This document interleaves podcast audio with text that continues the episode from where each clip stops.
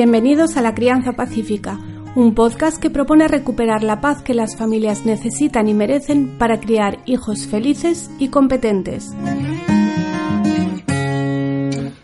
Soy Laura Mascaro y estoy convencida de que cambiando la crianza podemos cambiar el mundo, porque la reforma educativa empieza en tu casa. Este podcast es posible gracias a las personas que apoyan mi labor a través de la plataforma Patreon. Únete en patreon.com barra Laura Mascaró y sigue La Crianza Pacífica todos los domingos en iVoox, iTunes, Facebook y YouTube.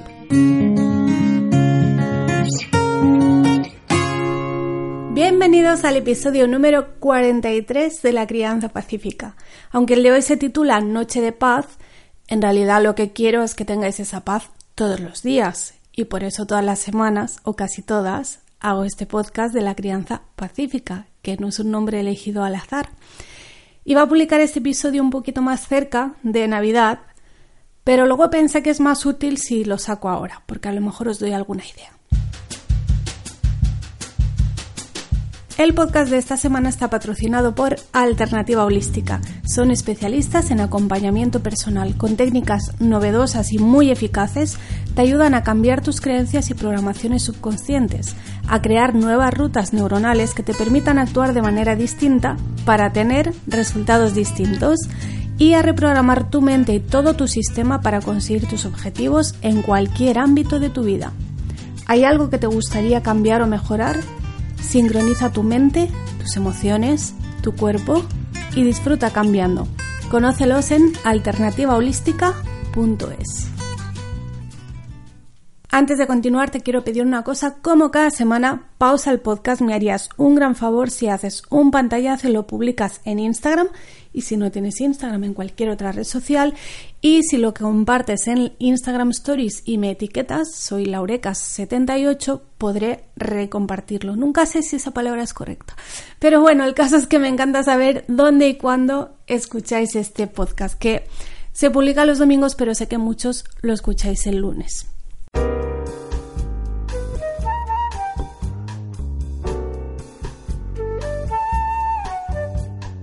Hoy vengo a hablaros de la Navidad porque sé que es una época que a mucha gente le estresa.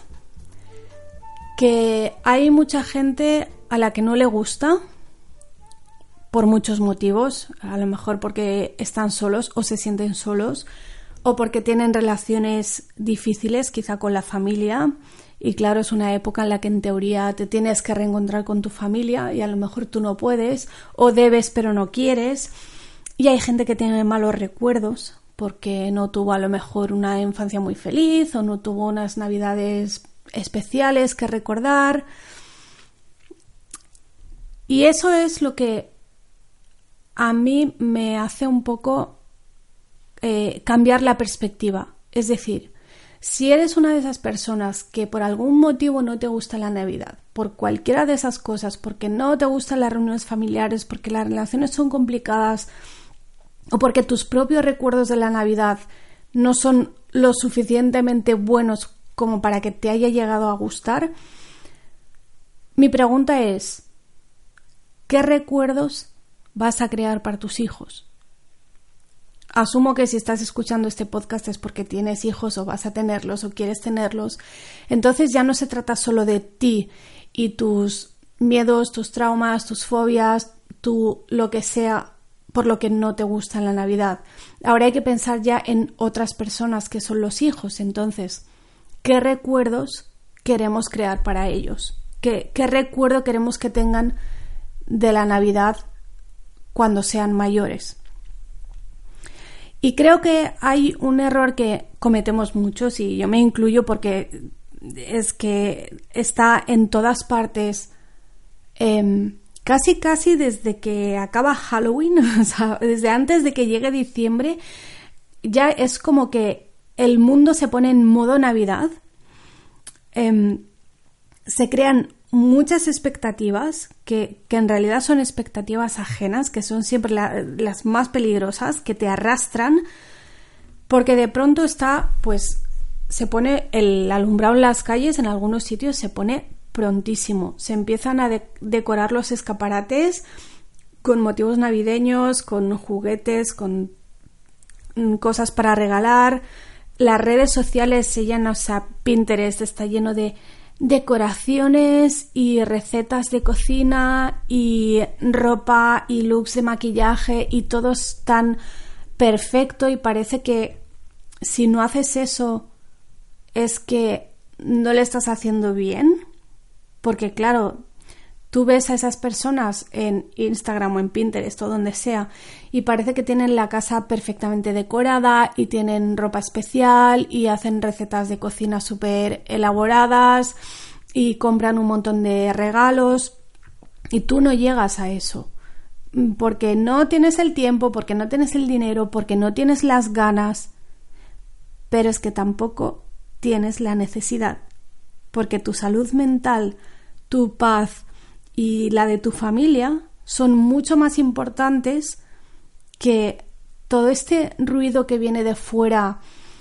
y que en, realidad es, eh, ni siquiera es auténtico, porque todo eso que vemos, yo no digo que esa gente no estén realmente decorando sus casas y todo eso, pero el significado profundo y auténtico que deberíamos recuperar de la Navidad no es ese. Obviamente, si eres cristiano, el mensaje es muy claro y desde luego no deberías eh, dejarte arrastrar por esa vorágine comercial y, esa especie de competición que hay en las redes sociales, ¿no?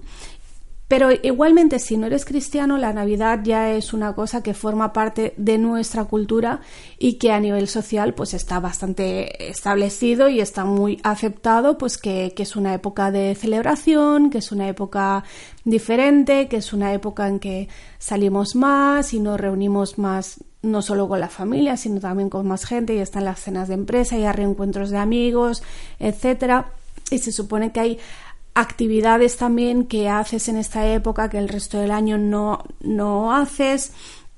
Y todo eso al final puede resultar una obligación eh, muy pesada, la verdad, sobre todo cuando realmente tú no sientes ese eh, espíritu navideño que supuestamente lo invade todo y, a todos, ¿no?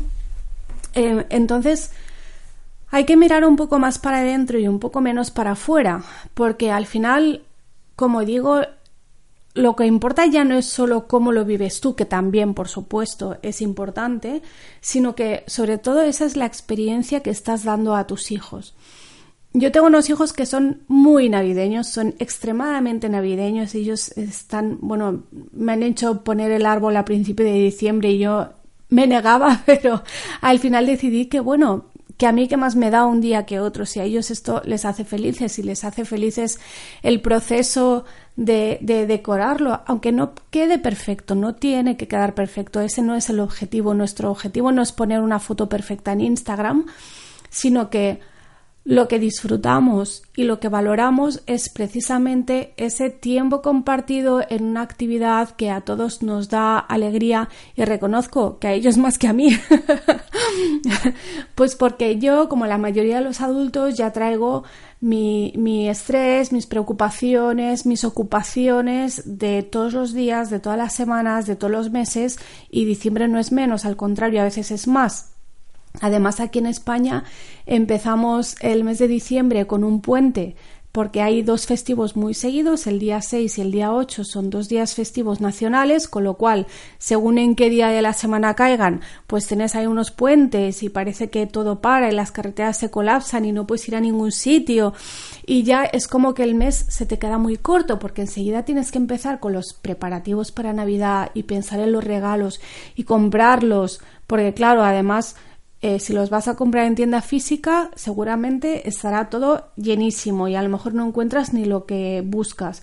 Pero es que si los compras en Internet, también como hay tanto volumen de compras por Internet en esta época del año, es que a lo mejor no te llegan. A mí me pasó el año pasado, me faltó un regalo porque no llegó a tiempo y bueno, se, pues se dio después y no pasa nada, ¿no? Pero es como que tienes que planificarlo todo tanto que es imposible de disfrutar. Yo os invito a, tratar de simplificar las navidades todo lo que podáis a todos los niveles, en lo económico, que es importantísimo. O sea, esto lo trabajo en el taller de finanzas para padres. Eh, nadie debería usar crédito para pagar las cosas de Navidad, la, la, ropa, las comidas, los eventos, los regalos. No se trata de eso, no merece la pena. Pero también se puede simplificar a nivel organizativo, a nivel de regalos, en la comida, en las salidas, o sea, en todos los aspectos. Cuanto más simplifico, más disfruto de la Navidad. Cuantas menos expectativas tengo, más felices y divertidas son nuestras Navidades. Lo primero que yo diría es, no te sientas obligado a todo lo que en teoría hay que hacer.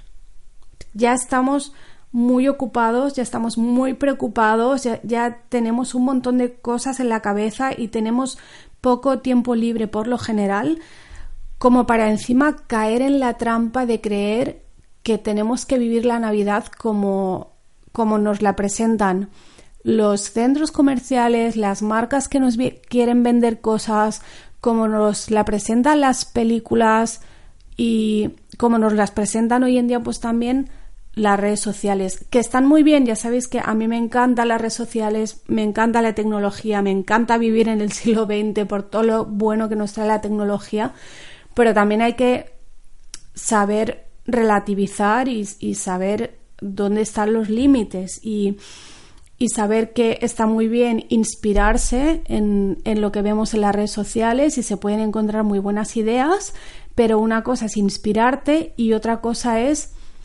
agobiarte porque te has creído que ese es el modelo, que ese es el objetivo que eso es lo que tenemos que conseguir. Esas mm, mesas perfectamente puestas con esas comidas súper especiales, esas casas perfectamente decoradas, ese montonazo de regalos debajo del árbol. No, no se trata de que sean muchos, no se trata de que sean caros, no se trata de, que la comida sea ni especial, ni perfecta, ni, ni por supuesto cara, ni, ni nada por el estilo. Se hace lo que se puede con lo que se tiene, lo que importa es cómo lo vives. Luego una cosa que nosotros hacemos cada vez más es hacer cosas en casa más que fuera de casa. Por ejemplo, el poner la decoración. Nosotros ponemos muy poquita decoración. Eh, no nos gusta la decoración en general. El resto del año tampoco tenemos la casa muy decorada porque tenemos una casa muy funcional en la que, bueno, si habéis visto vídeos, sabéis que en las paredes del salón hay mapas y un póster del sistema solar y un póster del cuerpo humano y, y, en, y, en, los muebles del salón están llenos de libros y de juguetes, pero lo que es decoración como tal, pues no tenemos prácticamente nada. Entonces, en Navidad en ese sentido tampoco es diferente. Simplemente ponemos el árbol, eh, ponemos, este año hemos puesto una corona en la puerta y ponemos normalmente un Belén o un nacimiento. Tampoco tenemos mucho espacio, pero no hacemos mucho más. A mis hijos sí que les gusta mucho poner pegatinas navideñas en, en las ventanas, de estas que luego se despegan sin ningún problema, y ponen copos de nieve y árboles de Navidad y Papá Noel y esas cosas. Les gusta mucho. Entonces, el hecho de sacar toda la decoración que hace un año que no lo ven, claro, cuando eres pequeño un año es muchísimo tiempo y de un año para otro casi que se les olvida lo que tenían. No la renovamos tampoco todos los años, que esa es otra cosa que a veces en las redes parece que tienes que estar comprando la decoración nueva cada año. No hace falta, si es que realmente es lo que digo, tampoco se desgasta mucho y de un año para otro pues es como si volviera a ser nuevo cada vez. Eso tampoco significa que no puedas añadirle algo o cambiarle algo si te apetece o si se ha desgastado, por supuesto, pero que no es imprescindible. Y lo importante para nosotros, lo importante de la decoración, más que el cómo quede, que desde luego no nos queda estilo Pinterest, es el rato que pasamos juntos poniéndolo. Eh, primero las eh, largas conversaciones para decidir cuándo se, se va a poner, luego buscarlo, sacarlo, ver qué había y decidir cómo lo ponemos al final. Cada año lo acabamos poniendo prácticamente igual, pero igual cada año tenemos esa conversación y cada uno da sus opiniones y, y bueno, y Víctor que es muy pequeño, pero pronto también empezará a tener sus propias ideas. También en casa otras cosas eh, que hacemos, pues cantamos villancicos, vemos películas navideñas. Y una película que no es técnicamente navideña, pero para mí es la película por excelencia, que es Mary Poppins. Yo todos los años, desde que tengo uso de razón, en Navidad veo Mary Poppins y espero este año, este año verla con, con el peque también. También se puede cocinar y cocinar para ir preparando cosas para las comidas que tengas en Navidad, Nochevieja y demás, o simplemente cocinar por pasar el rato y hacer cosas que, que no haces habitualmente. Pero aparte de hacer cosas en casa, también hacemos cosas fuera de casa y es muy importante tener claro que las cosas que haces fuera de casa no tienen por qué costarte prácticamente dinero. No se trata de ir a ver espectáculos o el musical de no sé cuántos que te cuesta 20 euros cada entrada o más, porque los he visto, hay cosas carísimas. No se trata de eso, puedes simplemente eh, salir a pasear para ver las luces, la decoración de las calles, de los escaparates, hay mercados navideños preciosos, hay muchos sitios donde hay exposición de belenes que se pueden ir a ver los belenes y hay auténticas obras de arte. Hay, hay sitios donde también se, se sale a cantar villancicos.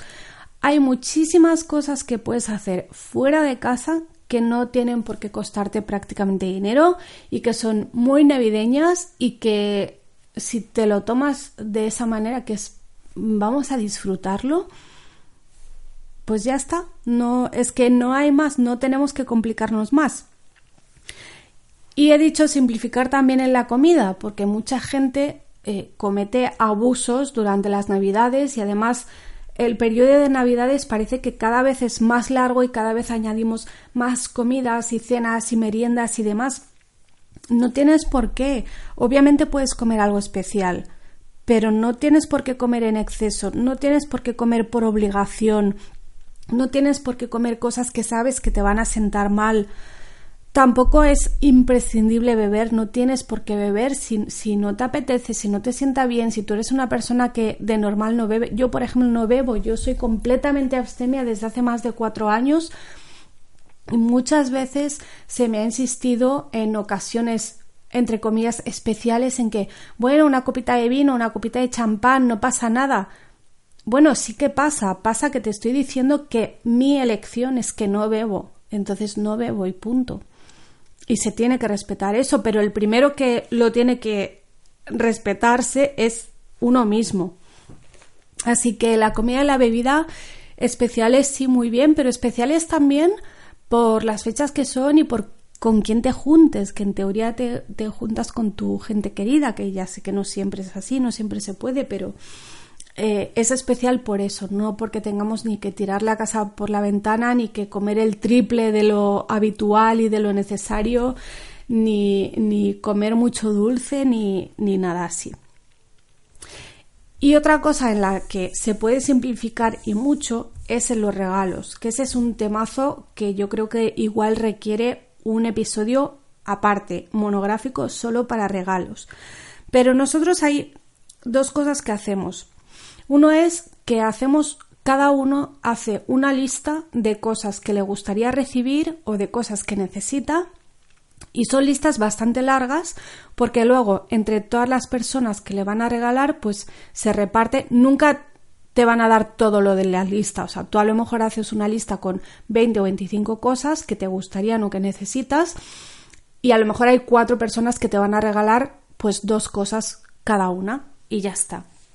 Entonces, esa es una manera de que te hagas una idea de qué cosas le pueden gustar a esa persona. Luego, obviamente, también le puedes comprar algo que no, que no esté específicamente en esa lista, pero sí que esa lista te da una idea de por dónde ir. Y la otra cosa que hacemos con los regalos cada vez más es regalar, eh, por un lado, experiencias y por otro lado, cosas consumibles. ¿Por qué? porque los regalos de esta Navidad eh, son lo que el año que viene, cuando haces el con Marie, decides tirar a la basura o donar porque no te gustan o no tienes espacio o realmente no los estás usando. Entonces, yo soy cada vez menos partidaria de regalar cosas. porque tampoco me gusta recibir cosas que luego no me caben en casa o no voy a usar o lo que sea. Entonces, una opción, regalar experiencias. Por ejemplo, a John le regalamos el año pasado un curso de conducción. Es algo que le hacía muchísima ilusión, pero era una cosa que para él era un poco como un capricho, que él nunca se tomó la molestia de ir y apuntarse a un curso de conducción porque tampoco era algo que necesitara ni a nivel personal ni profesional, pero sabíamos que le hacía ilusión y se lo regalamos y le encantó. Eh, a Víctor le vamos a regalar un paseo en autobús turístico porque le encanta. Cada vez que lo ve, se quiere subir, se quiere subir. Entonces vamos a, hacer que, sea como un evento especial y ese es un regalo. Eh, se pueden regalar pues todo tipo de cosas. De una, una obra de teatro, por ejemplo, también eh, le regalamos a mi madre el año pasado. Se pueden regalar entradas o conciertos, comer en un sitio especial. Recuerdo que cuando yo estaba embarazada de mi primer hijo, por mi cumpleaños, una amiga me regaló un masaje, que fui con ella, eh, cursos de todo tipo.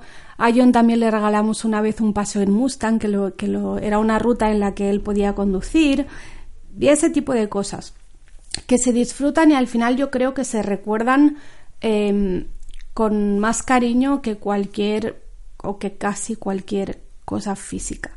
Pero también en cuanto a los regalos que sean objetos, también cada vez más eh, soy partidaria de regalar cosas que sean consumibles, porque eh, es verdad que cuando regalas experiencias, lo que es el hecho de recibir o de dar el regalo, pues parece poca cosa, ¿no? A mí, por ejemplo, me encanta que, que la noche de Reyes haya muchos regalos. Me gusta mucho, pues, que que haga bulto, ¿no? Que se vean como muchos paquetes. Luego no hace falta que sean tantísimas cosas, pero sí me gusta el hecho de tener los paquetes y abrirlos. Y claro, si regalas experiencias, pues igual es un sobre con unas entradas de teatro. Y bueno, sí, está muy bien, es especial, pero para mí le falta un poquito esa parte de, del, del hecho de, de, de abrir el regalo.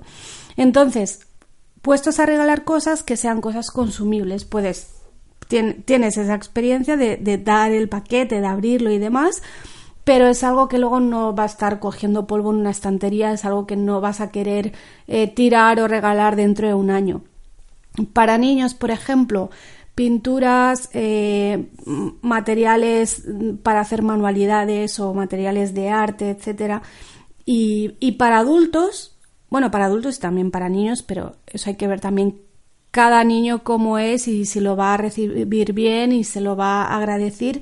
Pero, por ejemplo, yo he regalado muchas veces productos de baño, productos de belleza, de peluquería, cosas así, incluso cestas de comida, por ejemplo, em, o alguna botella de vinos a la persona que, que lo va a recibir le gusta. Son regalos que me gustan por eso, porque das algo pero es algo que en poco tiempo va, va, a desaparecer y es un poco un, una cosa a medio camino entre regalar cosas y regalar experiencias. Pero desde luego em, creo que la Navidad hay que, hay que vivirla más hacia adentro y menos hacia afuera, eh, más de manera auténtica con cómo lo quieres vivir eh, y qué recuerdos quieres crear para tus hijos y menos qué imagen quieres dar de cara al mundo. Es una época ideal para crear tradiciones familiares. Algunas puede que te vengan eh, ya por, por, tradición de tu propia familia o del sitio donde vives. Nosotros, por ejemplo, en Menorca tenemos un juego de mesa que se juega. Yo no sé en qué año se inventó, pero eso ya lo jugaban mis, mis abuelos y mis bisabuelos, y, o sea, es muy antiguo. Se juega con cartas, con monedas y con un tablero que es hecho en casa, o sea, con una cartulina y un rotulador tú lo haces, no es nada que tengas que comprar. Este juego tradicionalmente se juega después de cenar en Nochebuena mientras se espera que sea la hora de la misa del gallo, que como sabéis es muy tarde y se suponía que la gente no estaba acostumbrada a estar despierta hasta esas horas. Claro, esto ha cambiado mucho, pero bueno, se sigue jugando. Pero si no hay tradiciones en vuestra zona, también las podéis crear. Y no hace falta que sea nada complicado. Nosotros, por ejemplo, en Nochebuena, cantamos, bailamos, cenamos juntos, que es una cosa que no es habitual en nuestra casa. Sé que os debo un podcast sobre este tema de, las comidas en familia, pero en Nochebuena sí, eso es sagrado, cenamos juntos y antes y después de cenar cantamos villancicos y bailamos y nos reímos un montón y después de cenar nos damos unos regalos que suelen ser uno o dos para cada uno, que son cosas pequeñitas, normalmente es algún calendario, alguna cosa pequeñita, pues el año pasado le regalamos a Damián una taza que era una Pokéball de, de Pokémon. Cosas que, que son pequeñitas, pero es como la tradición de que esa noche no falte un regalito para cada uno. Pero el caso es que no bebemos, no nos pasamos con la comida, no nos juntamos con más gente, no salimos, no nos acostamos tarde, no gastamos apenas dinero. Y sin embargo, para nosotros es una noche muy especial y creo que a mis dos hijos, si les preguntas a cualquiera de ellos cuál es el mejor día del año, te van a decir que es la Nochebuena. A mí me encantaría que me contarais si vosotros tenéis tradiciones familiares de Navidad, qué hacéis, qué habéis heredado de vuestras familias, qué es típico de vuestra zona y qué recuerdos bonitos tenéis de las navidades de vuestra infancia. Porque a veces parece que todo el mundo ha tenido infancias muy duras y no es verdad. Yo sé que también hay mucha gente que tiene recuerdos bonitos de su infancia, Navidad o no. Si has llegado hasta aquí, te lo agradezco inmensamente. Saludo de nuevo a nuestro patrocinador, nuestros amigos de alternativaholística.es si estás en Instagram, puedes seguirme en laureca78, donde de vez en cuando hago encuestas para preparar los próximos episodios del podcast y respondo a vuestras preguntas sobre crianza o cualquier otro tema que os apetezca. Recuerda que para que este programa sea posible puedes colaborar en patreon.com barra Laura y que puedes seguirnos todos los domingos en iVoox, iTunes y YouTube.